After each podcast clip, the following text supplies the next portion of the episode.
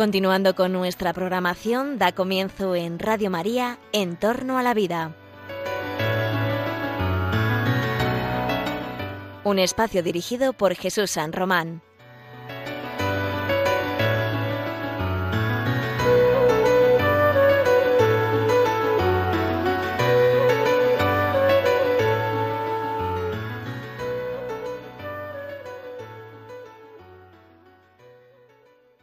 Buenos días, queridos oyentes de Radio María. Os saluda José Carlos Sabellán en este tu programa sobre bioética, sobre divulgación científica, que venimos haciendo en Radio María eh, con el título de En torno a la vida. En torno a la vida es el programa en el que intentamos iluminar las razones, los criterios sobre las noticias que aparecen en el mundo de la biomedicina, de la biotecnología, de los avances científicos en general para intentar ver si esos avances científicos y tecnológicos se acompañan de la dimensión ética, moral, para poder hablar de un verdadero progreso humano. Sabéis, todos los que nos gusta la ciencia y la tecnología, que son maravillosas, que nos ayudan a que el mundo sea mejor, nos ayudan a resolver muchos de los problemas que vive la humanidad. Pero también es verdad que si esa ciencia no va acompañada de esa dimensión moral, se puede volver contra el propio hombre. Y a veces la ciencia y la tecnología se nos pueden ir de las manos. A veces la ciencia y la tecnología pueden ser tan asombrosas como que pretendan cambiar nuestra especie, cambiar la propia humanidad. Te voy a leer, te voy a leer querido oyente, unas frases sin decirte de dónde proceden. En el futuro la humanidad cambiará de forma radical por causa de la tecnología. Prevemos la viabilidad de rediseñar la condición humana, hacer llevadero el envejecimiento, acabar con las limitaciones de los intelectos humanos y artificiales, la psicología indeseable, el sufrimiento. De cara al futuro, es obligatorio tener en cuenta la posibilidad de un progreso tecnológico dramático. Este texto, estas frases están extraídas de la Declaración Transhumanista, de la Asociación Transhumanista Mundial. Hoy vamos a hablar de teorías, de escritos, de investigaciones que se dirigen precisamente a eso, a una renovación de la sociedad, que se dirigen a una transformación de nuestra especie. Algo que de ser algo deseable para estos filósofos, políticos, intelectuales, se nos presenta como una verdadera obligación moral. El transhumanismo pretende cambiar el mundo, cambiar la naturaleza humana, mejorar la humanidad, ir a una nueva humanidad. Y en ese punto es en el que nosotros hoy en Radio María vamos a distinguir o tratar de distinguir si esto es bueno, si esto es deseable ¿Qué dicen estos transhumanistas? Son cuatro locos que se tomaron una copa de más y empezaron a hacer hipótesis sobre el futuro, sobre los robots, sobre los cyborgs, sobre las transformaciones de nuestra genética. ¿Realmente esto es viable? ¿Esto es posible? ¿Sería deseable? El mejoramiento humano, la singularidad tecnológica, formarían parte de una agenda internacional del movimiento transhumanista. Y esto nos llama la atención. Nos llama la atención porque ya hemos escuchado a muchos profetas de transformaciones sociales, hemos oído muchas hipótesis y distopías y estamos en una época en donde es muy proclive a eso, pero nos llama la atención porque este movimiento se basa en el uso de la biotecnología, en un uso inteligente de la biotecnología. Vamos a ver si eso es tan así. Para hablar del tema del transhumanismo, de sus consecuencias, de sus planteamientos, de si es humanismo o no, si se podría volver contra el hombre. Pues para eso tengo aquí, en torno a una conexión remota, pero maravillosa, con expertos, en primer lugar al director de este programa, al doctor Jesús San Román, médico, profesor universitario, experto en bioética, experto en ética de la investigación científica y director de nuestro querido programa. Jesús, buen día, ¿cómo estás? Pues muy buenos días, pues encantado de estar de nuevo aquí en la distancia, pero tan cerca como nos permiten estas nuevas tecnologías de las que vamos a hablar también un poco. Vamos a hablar de esos usos de las tecnologías con dos profesores que mm, admiro muchísimo, tengo gran aprecio por ellos y que han estudiado este tema tecnológico y del futuro de la humanidad de una manera muy particular y muy profunda. El primero es Albert Cortina, que él es abogado, se ha especializado profesionalmente en temas de urbanismo, pero es desde hace cinco años o así, cinco o seis años, súper conocido porque ha publicado artículos, entrevistas, investigaciones y un libro que os recomiendo, Humanos o Posthumanos, un libro sobre el transhumanismo y el posthumanismo de recomendada lectura. Y Albert Cortina es una persona muy interesada en esos usos que se está dando a la tecnología y ha calado a fondo las dimensiones éticas del movimiento transhumanista. Buenos días, Albert. Gracias por estar aquí. Buenos días, José Carlos, y buenos días, Jesús. Y me es igualmente grato presentaros al cuarto de nuestros contertulios, de, mis contertulios hoy aquí, que es el profesor Jaume Pellicé, profesor de Derecho Mercantil, reputadísimo jurista en Barcelona, eh, muy querido porque además de un gran jurista, es de estos juristas que tienen la capacidad para hacer buena filosofía del derecho y para darnos claves para interpretar la realidad y la actualidad. Es de esas personas que te ayudan a entender el mundo. Jauma, doctor Pellicé, bienvenido. Gracias por estar en Radio María. Gracias, José Carlos, Jesús y Albert. Muy contento de estar con vosotros. Bueno, lo primero que procede es que los, oyentes se habrán quedado un poco estupefactos con esta anómala presentación mía, leyendo un texto de un, de un grupo de, de expertos que en 1998 fundan nada menos que la Asociación Transhumanista Mundial con una declaración que ha trascendido. Ahora tienen otras versiones a lo que he podido investigar, pero primero de todo, y creo que lo puede hacer muy bien el profesor Cortina, Albert, eh, ¿qué dirías, cómo podrías resumir qué es esto del transhumanismo y cuál es la diferencia con el posthumanismo? ¿De qué va esta gente? Es, tenemos, es, es como primera reacción y primera clarificación conceptual. ¿Qué es esto del transhumanismo? Bueno, pues eh, el transhumanismo empezó como un movimiento filosófico de pensadores ¿no? al, en torno de si se podía o no superar la condición humana. Y yo creo que se está transformando en este momento en una ideología, una ideología, un movimiento cultural, una, cierta revolución antropológica de, entender al ser humano, de entender su naturaleza, ¿no? de quererla trascender, después lo comentaremos de qué forma, ¿eh? tecnológicamente, hacia otro, otra especie, otro ser, ¿no? lo que podríamos denominar eh, el posthumano. Por lo tanto, yo creo que en este momento se está barajando más ya como una ideología, ¿no? una ideología eh, que, que, realmente toca a fondo la concepción antropológica, lo que es ser persona, lo que es ser humano, y si incluso podremos llegar a dejar de ser humanos. ¿no?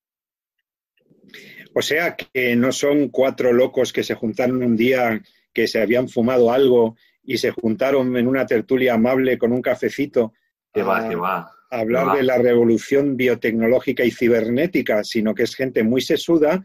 Fijaos que estamos hablando, me corregirá el profesor eh, Cortina, pero aquí estamos hablando de politólogos, estudiosos de las ciencias sociales, filósofos, humanistas, ensayistas, científicos, algunos con reputado eh, prestigio en su, en su ámbito académico. Eh, sí, filósofos de la ciencia que están en Oxford o, tecnólogos futurólogos que están en Google, ¿no? en Silicon Valley y en la llamada Universidad de la Singularidad, que es un hub tecnológico ubicado en el campus de la NASA, que no estamos hablando de cualquier, ¿no? Hay un abanico amplio de, de disciplinas que abordan esa ideología del transhumanismo, que, repito, lo que pretende es casi un movimiento de liberación.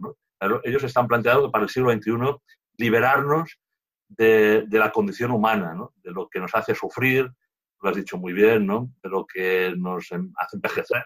Hablan de, que envejecer es una enfermedad, incluso morir. ¿no? Entonces, no, no, están planteando unos experimentos, una, una nueva visión de lo que es, llaman la nueva humanidad, un nuevo orden, incluso ¿no? tecnológico, a nivel político, después con el profesor Pellicer también podríamos comentarlo, ¿no? están planteando una revolución. una auténtica revolución. Y no son, como tú dices, cuatro fumados, sino que es gente que está eh, en el ámbito científico, aunque muchos científicos pues hablan de ellos como casi respectivamente, ¿no? Bueno, son tecnólogos, ¿no? Efectivamente, pero tecnólogos que en este momento están en las grandes corporaciones, aunque no se declaren transhumanistas, eh, ese espíritu, esa cultura la están irradiando a todo el mundo, ¿no? Y al mundo empresarial, al mundo cultural, incluso espiritual. Antes de darle la palabra al doctor Pellicé sobre los aspectos sociales y, políticos de, este, de las pretensiones de este grupo, eh, quisiera que el, doctor San Román, como médico y como experto en ética de la investigación, nos pudiera aclarar eh, cómo ve él esto del enhancement, porque leyendo sobre el transhumanismo, ellos hablan del mejoramiento humano. Hay que utilizar la biotecnología para superar estos, estos déficits de nuestra especie. Nuestra especie es una especie decrépita que tiene que ser superada por un nuevo humanismo, un nuevo hombre. Y como médico, esto de la lucha contra la muerte y, contra la enfermedad es familiar, por supuesto, es lo tuyo. Pero, ¿cómo ves gente que dice que lo que vamos a asegurar es la inmortalidad? A ver, eh, bueno, a mí primero me agrada muchísimo tener este programa con dos expertos que has invitado, y te agradezco, expertos que en principio no están relacionados con el mundo de las ciencias de la salud, sino que pues son juristas y son abogados. ¿Por qué? Porque, o profesores de derecho mercantil, catedráticos de universidad, etcétera. ¿Por qué? Porque eh, aquí muchas veces eh, en este tipo de, de, juego, pues pasa como en otras denuncias que hemos hecho desde este programa, ¿no? que se juega mucho con el lenguaje, se juega mucho con el mensaje que se quiere vender. ¿no? Entonces, eh, en el fondo, el profesor Cortina, Albert Cortina, lo ha dicho muy bien al principio. Estamos hablando realmente de una ideología. El problema del transhumanismo no está tanto en que yo quiera utilizar la tecnología para mejorar una discapacidad, por ejemplo. Está más en la visión del hombre que se tiene. Entonces, como médico, eh, nosotros nos formamos para recuperar para la salud. y, nos basamos, y cada vez hay más, y es un campo precioso de la investigación el, uso de tecnología pues para sustituir un miembro amputado, por ejemplo, o para recuperar eh, eh, un sentido que hemos perdido, como puede ser la vista. Hay muchísima gente que utiliza, ya utilizamos desde hace mucho tiempo implantes electrónicos cocleares en el oído para recuperar la audición, etcétera. Eh, se hace desde la concepción de recuperar una discapacidad, algo que por una enfermedad se ha perdido, pero que era muy lejos de lo que realmente el transhumanismo quiere cambiar, ¿no? Que es cuál es la visión profunda del hombre, ¿no? ¿Qué es lo que nos hace felices? Y cómo nos realizamos plenamente. ¿no? Eso es para mí el gran peligro del transhumanismo que ahora podemos explicar más despacio. No es tanto el tema de que yo pueda apoyarme en la tecnología para recuperar o para mejorar algo que he perdido, incluso para mejorar desde condiciones normales eh, pues por ejemplo, esto lo hacemos también con los teléfonos móviles, lo que llamamos la realidad aumentada, etcétera, donde nos ayuda a llegar, salimos de casa, tenemos que ir a un sitio nuevo y nos ayuda el GPS del teléfono. Hay herramientas que podemos utilizar, pero ninguna de esas herramientas cambia nuestra condición humana, o por lo menos pretende darnos una idea de que eh, es más humano o más perfecto, si quiere decir, o más feliz incluso que más tecnológico es. ¿no? Esto es un poquito para mí el peligro del transhumanismo, ese cambio en la visión del hombre, esa revolución un poquito antropológica que decía eh, Albert al principio del programa, está bastante más lejos de, lo que los médicos hacemos. Los médicos no pretendemos hacer que una persona sea más persona o sea más perfecto porque lleve un chip o porque lleve una prótesis. Lo que pretendemos es ayudarle ¿no? Limitar su discapacidad que una enfermedad la haya podido generar. Si ha tenido un accidente y se ha quedado, por ejemplo, con una sección medular, pues bienvenido sea una prótesis tecnológica, o sea, que permita recuperar esa marcha. Si tenemos un chip o un implante que nos permita recuperar la vista, ayer leía una noticia en los medios de comunicación de ya se estaban empezando a generar eh, sensores que son capaces de hacer recuperar, implantados en el nervio óptico, son capaces de hacer recuperar la vista.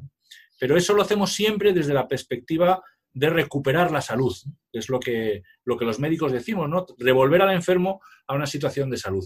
No nos estamos planteando si quién es más o menos persona. No vamos a utilizar conceptos como eugenesia para discriminar o separar al que está más enfermo del que está más sano, entendiendo que es el que sea más tecnológico o más perfecto es mejor hombre o peor hombre. Y mucho menos identificamos, por supuesto, la felicidad con ese tipo de perfección. ¿no? Es decir, eh, en la medicina entendemos que hay un plano, un plano existencial, un plano trascendental que respetamos, que incluso cuidamos. Fíjate que esto lo hemos hablado mucho estos días de pandemia. En la propia definición de cuidados paliativos de la Organización Mundial de la Salud ya se reconoce explícitamente el tratamiento de las necesidades espirituales, de las necesidades psicológicas de las personas, de que en medicina hay un plano existencial o un plano eh, trascendente. Ese plano trascendente es inherente a la persona. Nosotros no cambiamos esa definición de persona porque queramos recuperar la salud. Esto el transhumanista sí lo hace. El gran miedo del transhumanismo no es el tema de eh, renunciar al dolor o conseguir un envejecimiento más saludable o eliminar enfermedades que sean más prevalentes dentro del envejecimiento, como puede ser la demencia o como pueda ser el infarto, etc. El gran problema del transhumanismo es que eh, destruye completamente el concepto de que una persona es digna en sí misma por el hecho de ser lo que es, por el hecho de ser persona, y establece niveles y establece diferentes cambios. Profesor Pellice, ha hablado el doctor San Román de eugenesia. En realidad, estudiando un poco los planteamientos transhumanistas, diríamos que ellos quieren un mejoramiento humano, algo que podríamos decir, ¿por qué no? Si podemos mejorar una capacidad o podemos mejorar una potencialidad física, no, ¿por qué no hacerlo? Pero de fondo puede haber también una idea de que nuestro, de que somos simplemente una especie de artefacto ¿no? Eh, biológico eh, en el que podemos trabajar para configurar a la medida de nuestros intereses de lo que creemos que es mejor o más perfecto.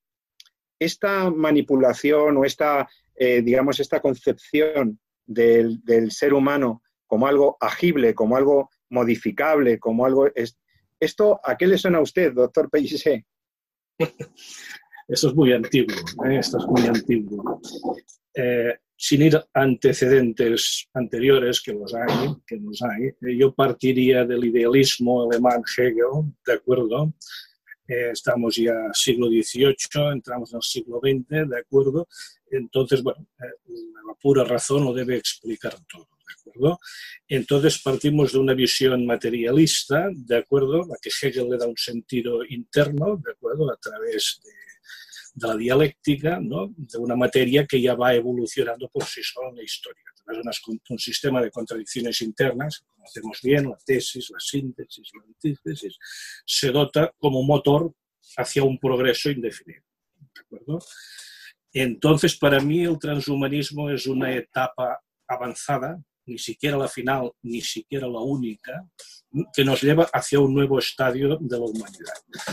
Y cuidado, digo hacia un nuevo estadio de la humanidad porque para esta visión la persona individualmente como tal, además no tener alma en sentido trascendente, es básicamente un átomo de materia una materia que avanza ciegamente en la historia a través de un mecanismo de, contradicciones internas que Hegel explicó muy bien, Sofía, pues avanza indefinidamente hacia un estadio superior, ¿no? digamos, que se lleva mucho tiempo buscar. Pasa que, claro, esta, esta visión materialista está mucho más extendida de lo que nos pensemos y sobre todo yo creo que ya ha sobrepasado el listón de la ideología para entrar, yo creo, en el campo de la religión. ¿eh? Esto, muy bien. esto, lo trató muy bien Ratzinger. Es decir, Ratzinger ya eh, expuso como profesor en su día eh, que esta visión es más que una ideología, es una religión, ¿eh? porque tiene una visión del hombre, dice de dónde viene, dice a dónde va y qué debe hacer para dar sentido a su vida y alcanzar una ¿vale?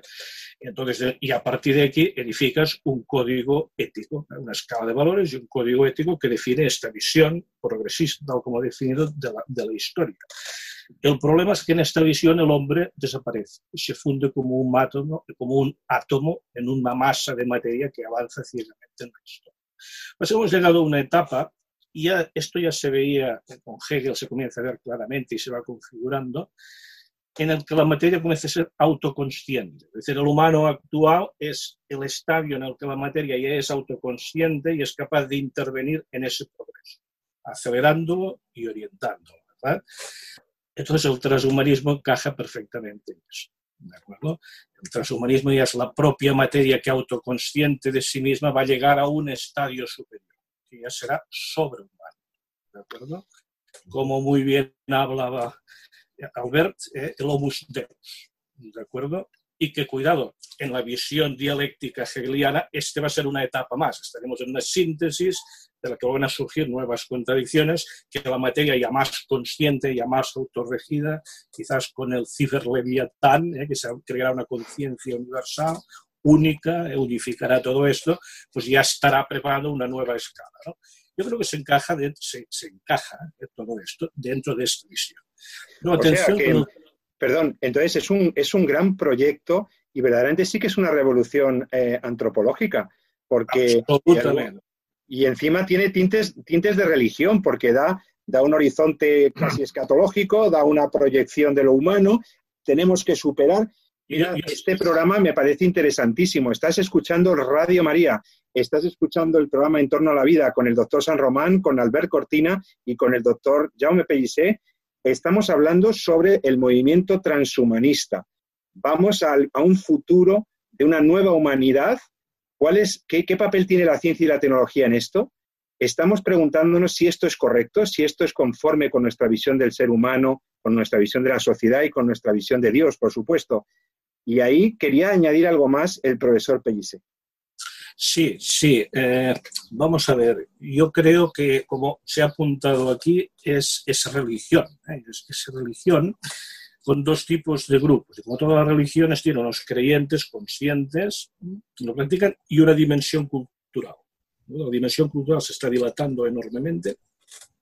Yo creo que impregna ya amplios estratos de la sociedad y tiene una élite que es muy consciente de todo esto y lo empuja y lo por ejemplo, si alguien quiere ver un ejemplo de esta filosofía, este pensamiento, basta que vea la magnífica serie, por otra parte, de Carl Sagan, Cosmos, ¿de acuerdo?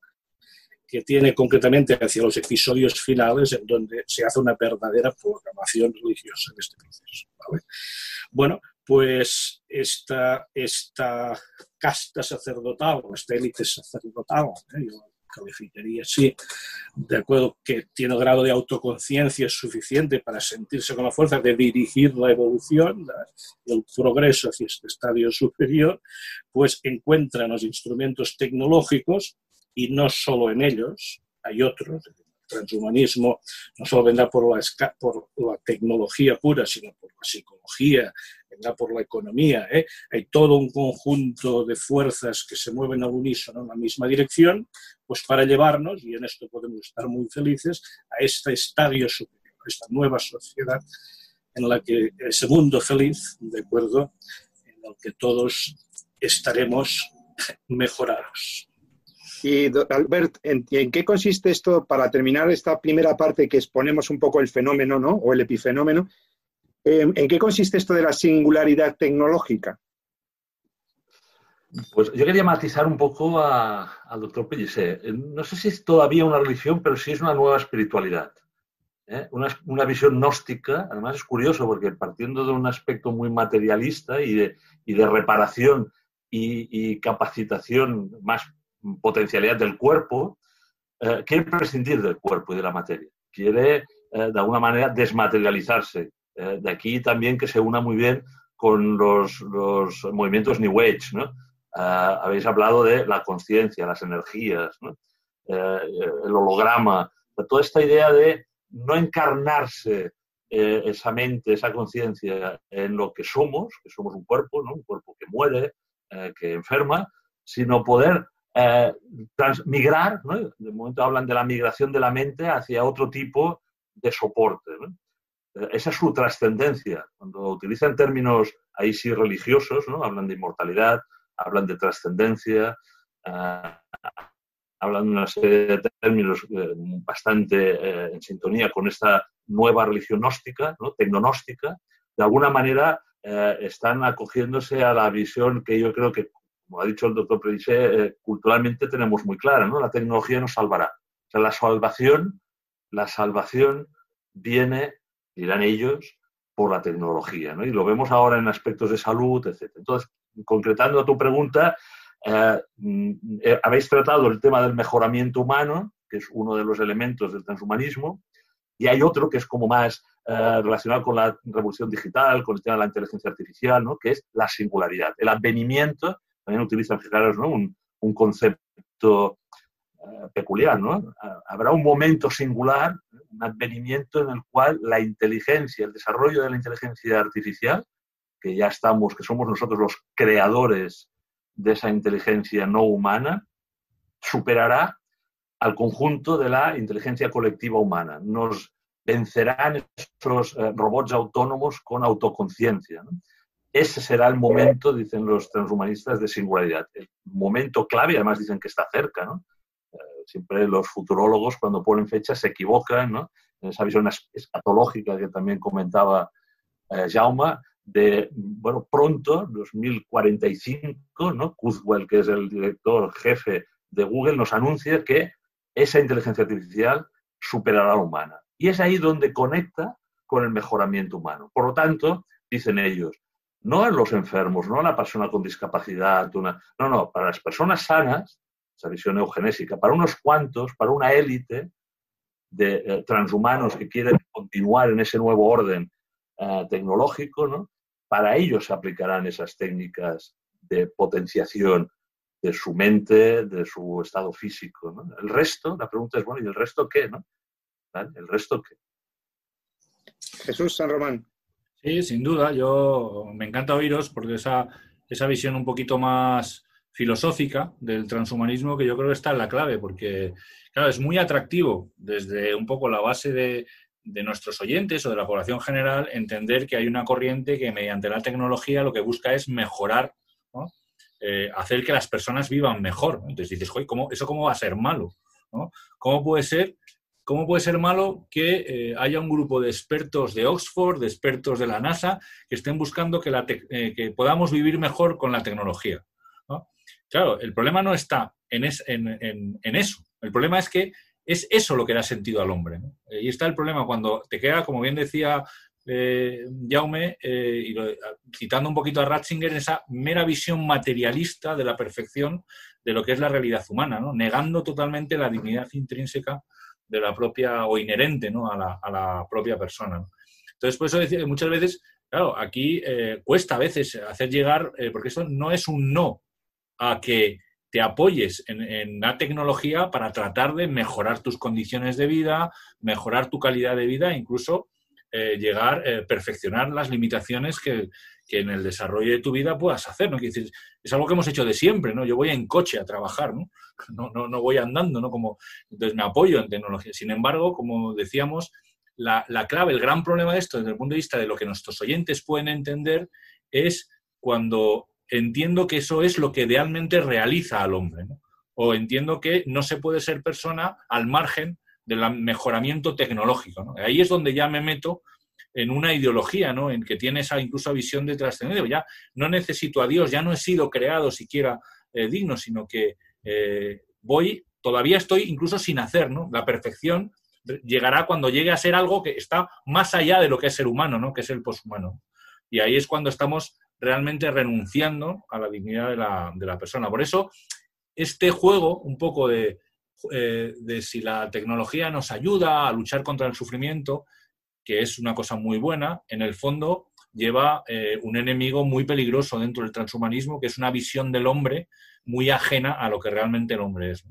Y muy agresiva para lo que es realmente, no digamos ya el, el humano sano, pues si además hablamos del humano enfermo, del vulnerable, entonces estamos listos precisamente una de las características de este pensamiento es que se olvidan del humano como persona individual. Aquí lo que prima es el movimiento colectivo, recuerdo esa materia que avanza en la historia. Algo que encaja muy bien en las filosofías orientales, que es donde se están comenzando a implantar estos nuevos esquemas de control social, y con las visiones colectivistas y con esta nueva forma de entender al hombre y la humanidad. Es decir, la persona individual, el hombre, el ser humano, como ser individualizado, propio, ¿eh?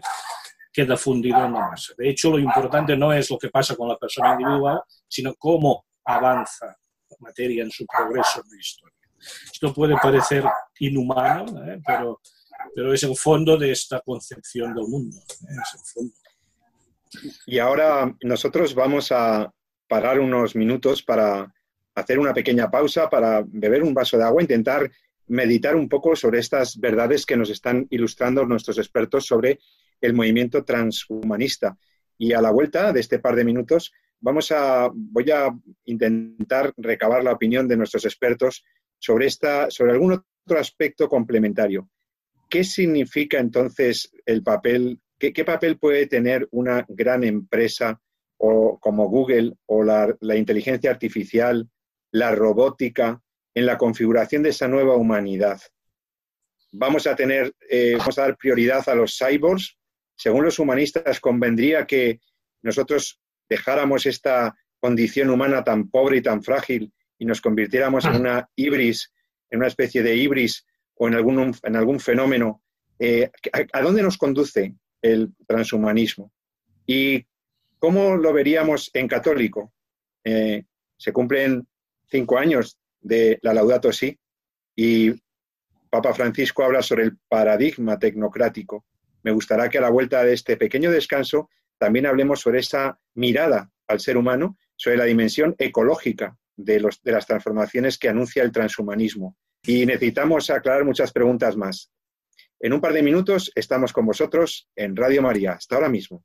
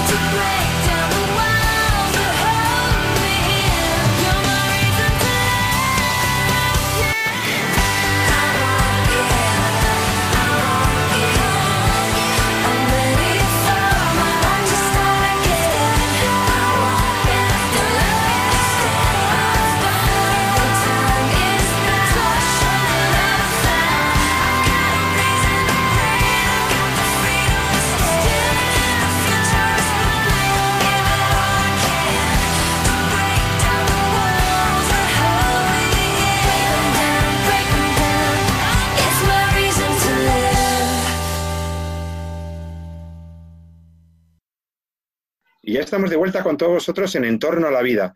En este programa de Radio María estamos intentando analizar las dimensiones éticas, antropológicas, sociales, políticas, religiosas de, una filosofía o una pseudo-filosofía, de una pseudo-religión o pseudo-espiritualidad que se llama transhumanismo.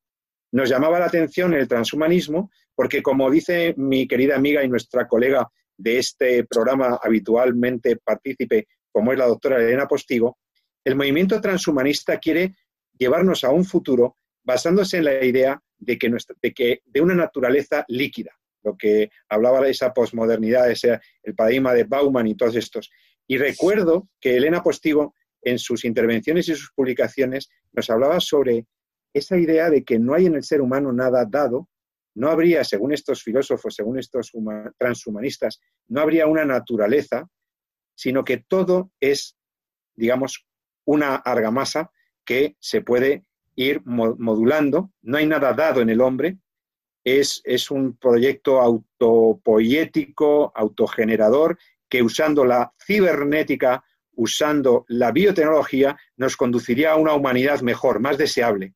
Es más, los transhumanistas nos dicen que no solamente sería deseable abolir la humanidad actual, ir a un posthumano, sino que además tendríamos el deber moral de propiciarlo y de promoverlo, porque si no, seríamos una especie de ciudadanos irresponsables, inconscientes o poco cívicos.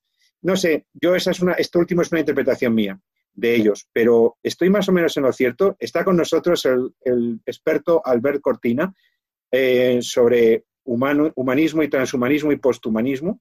Está el profesor Jaume Pellicer, también experto en temas de cambios sociales, economía y modificaciones sociales a través de la tecnología, y como siempre, el profesor San Román, médico y humanista, hablando de los niveles éticos de este movimiento.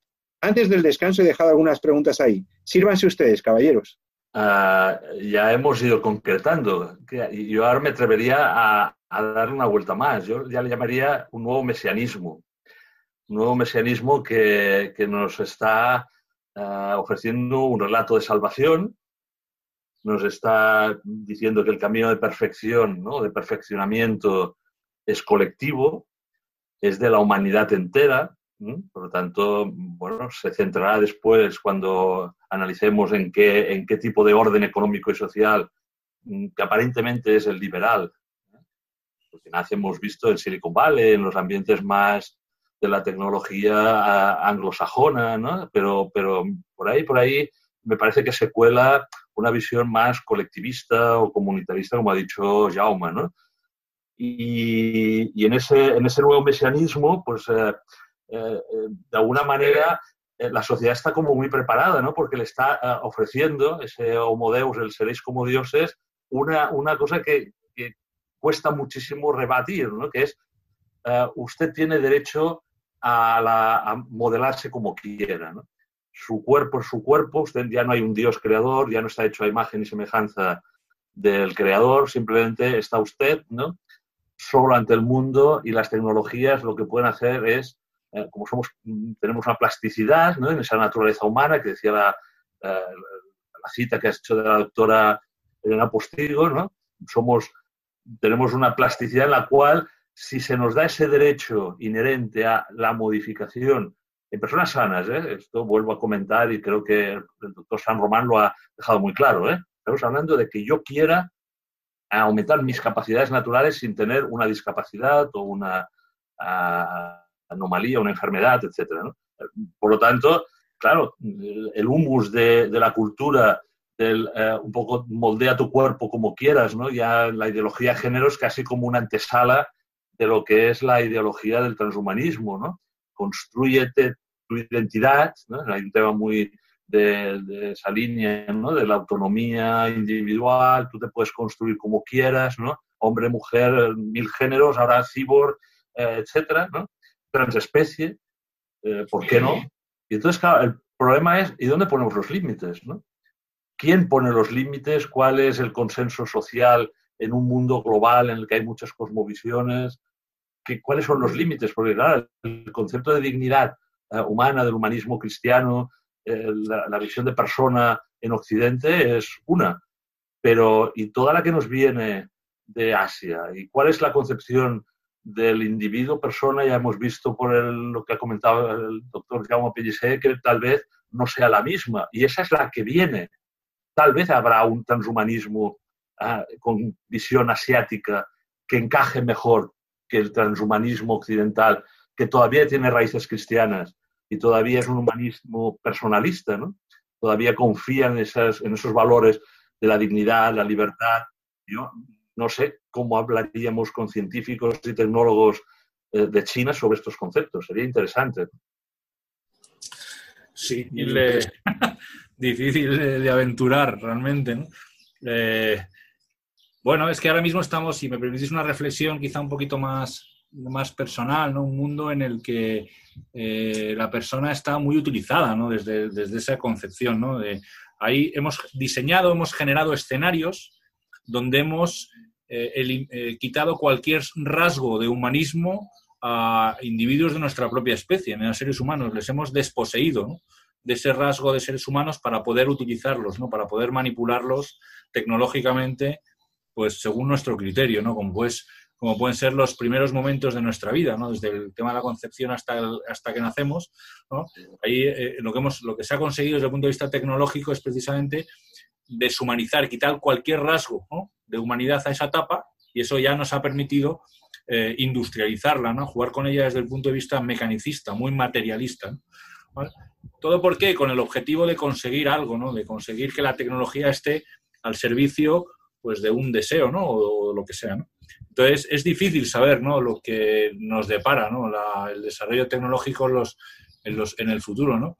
No es precisamente China uno de los países donde esto se cuide más, ¿no? Todo ahí también hay que, hay, hay que decirlo, ¿no? Ahí la, la investigación es, es, tiene una regulación muy amplia, ¿no? Como sabemos, y, y, muchas de las grandes, o al menos desde nuestro punto de vista, de las grandes eh, transgresiones éticas, de los últimos meses pues han llegado de, investigadores de ese país, ¿no? De, bueno, la cuestión un poco, la clave, como decíamos, está en, precisamente cómo, con qué, cuál es la visión que tenemos del hombre, ¿no? Entonces, si vamos a un aspecto meramente, a un aspecto meramente materialista, como decía muy bien Jaume, ¿no?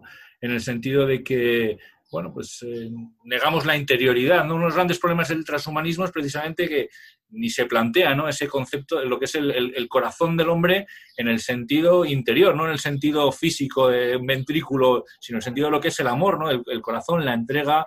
Eh, y ya como, pues, no digamos como católicos, ¿no? El valor del sufrimiento, ¿no? La trascendencia que puede tener el sufrimiento entregado, pues tiene una dimensión de eternidad, ¿no? Que decía Juan Pablo II, ¿no? Eso no, no encaja, ¿no? Ni por asomo, ¿no? En esa, en esa visión, ¿no? Del transhumanismo, ¿no? Y esa es...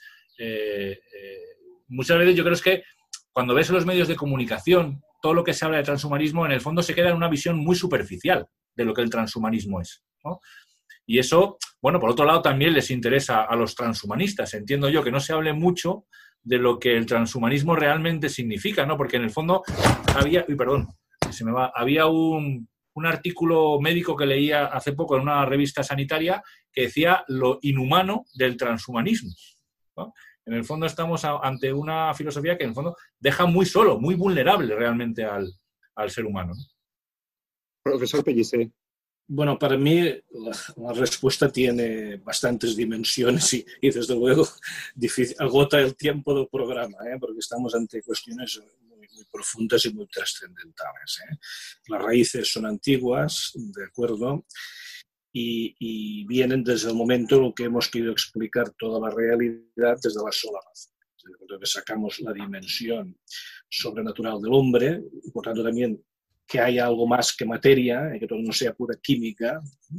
Desde que sacamos esto, hemos despojado al hombre de una de sus cualidades y ahí se va el amor, se va el afecto, se va lo que consideramos curiosamente lo propio del ser humano, ¿eh? cuidado, porque si algo nos define al hombre es la autoconsciencia, la capacidad de amar, de acuerdo, de perfeccionamiento, es un ser único en la creación. Pero sí, lo despojamos de esta dimensión especial, de ser un, ser que ha sido creado para el amor y que busca el amor y solo en ellos se realiza, y el, sentido que tiene la libertad, pues entonces nos encontramos con un conjunto de átomos perfectamente moldeables, átomos que más forman parte de una realidad más amplia que avanza en la historia ¿eh? y que los seres conscientes han de moldear a su gusto. Entonces aquí es un tema muy interesante, no voy a entrar en el debate del derecho natural como límites a la acción del Estado, del hombre y de la ciencia, si queréis, porque en esto seguro que José Carlos eh, tiene muchísimo más que decir, no entro en este debate, pero sí que quizás usaría, volvería al concepto de ecología humana, para usar, un lenguaje que puede ser entendido. Eh, precisamente en nuestra sociedad, donde existe esta preocupación por preservar, cuidar y valorar lo natural, la propia naturaleza, del orden de las cosas, de que todos los seres tienen derecho a ser ellos mismos y desarrollarse en ecosistemas naturales a su medida, estamos olvidando precisamente al hombre. Es decir, al hombre queremos despojarlo de lo que le es más propio, es decir, de su, de su ser. ¿Eh? como ser necesitado de amor, de relación, ¿eh? de un contexto humano ¿eh? y de relaciones económicas, sociales, familiares, psicológicas, ¿eh? que ha sido el entorno natural en el que ha ido desarrollándose a lo largo de los siglos y como nos ha llegado a nosotros, ¿verdad? Queremos despojarlo de todo esto y usarlo en un proceso de macroingeniería social y tecnológica para configurar un estadio superior. ¿No? claro, aquí sacrificamos a la evolución de esa materia en la historia a, los seres humanos, a las personas individuales. Claro, como todo esto va acompañado de un pensamiento revolucionario, el tema adquiere un segundo grado de peligrosidad. Porque lo revolucionario, aunque en el lenguaje común le damos un sentido positivo, eh, técnicamente el revolucionario es la persona que desprecia el presente poniendo los ojos en un estadio futuro que va a ser mejor esta visión Entonces, claro, nos olvidamos del hombre, ¿eh? del, hombre, ¿eh? pensando en esta idea, esta visión que hemos dicho de progresismo tal como lo he definido, ¿de acuerdo? Pues corre el riesgo y se da la sensación de que está olvidando al hombre tal como es, de su entorno natural, ¿de acuerdo?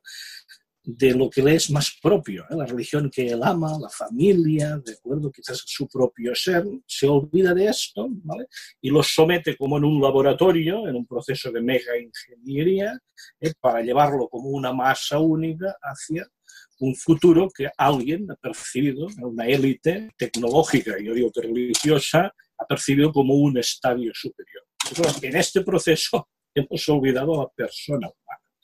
¿De acuerdo? Para mí la solución es eh, redescubrir, de acuerdo, eh, la realidad del hombre en, toda su dimensión.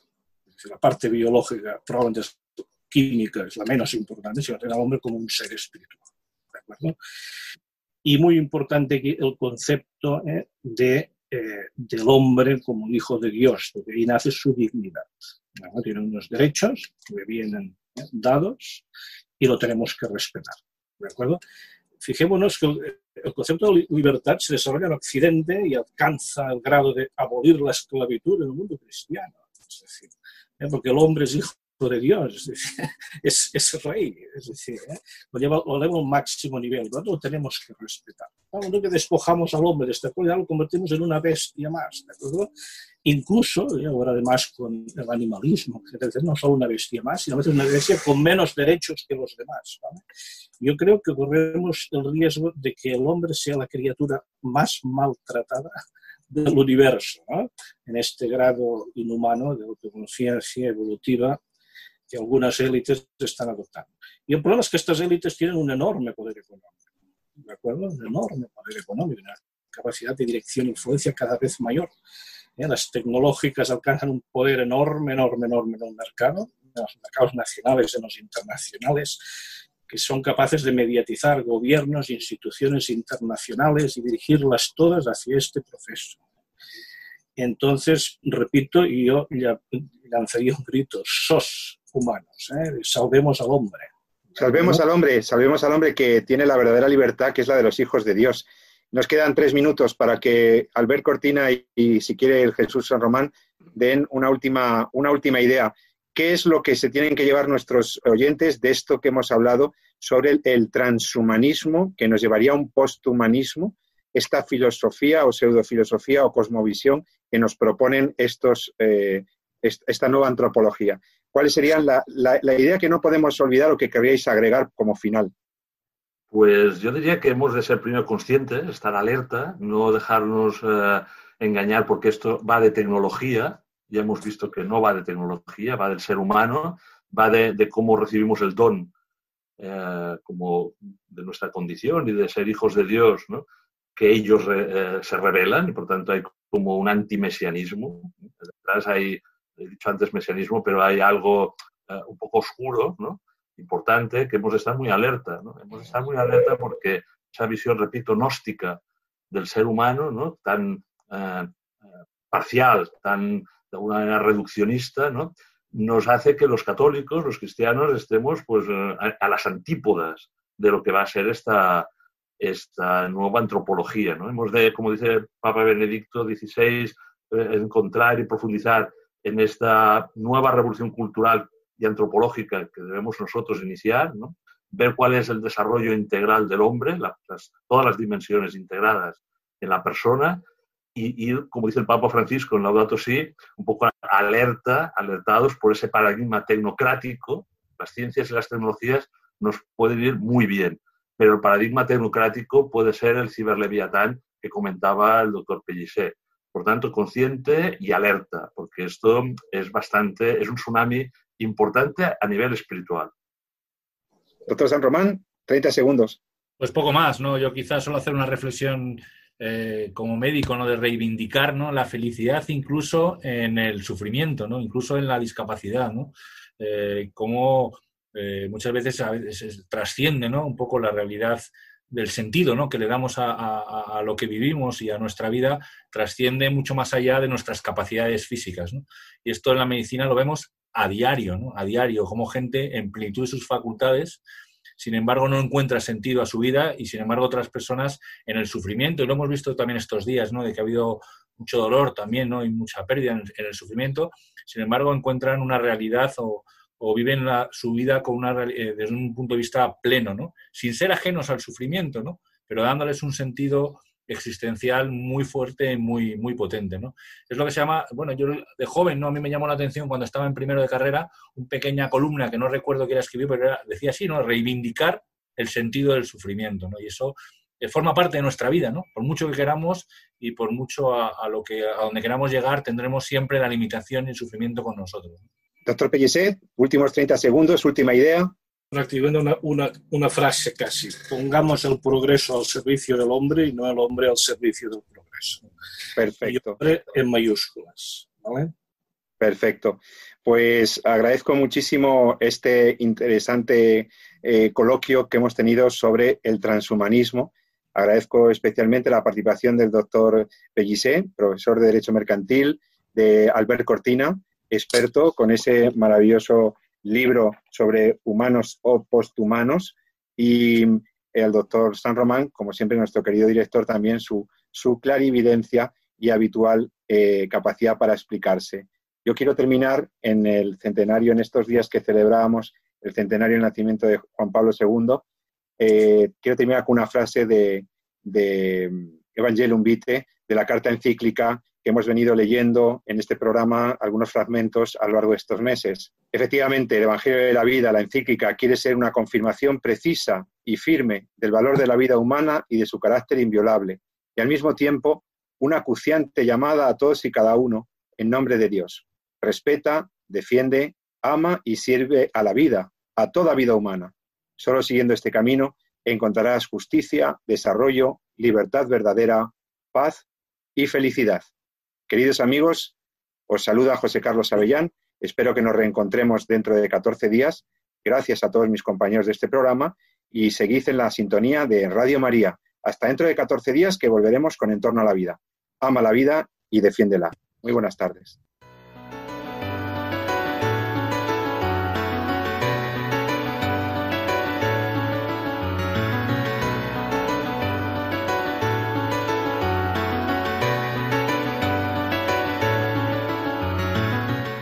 Finaliza así en Radio María, En torno a la vida.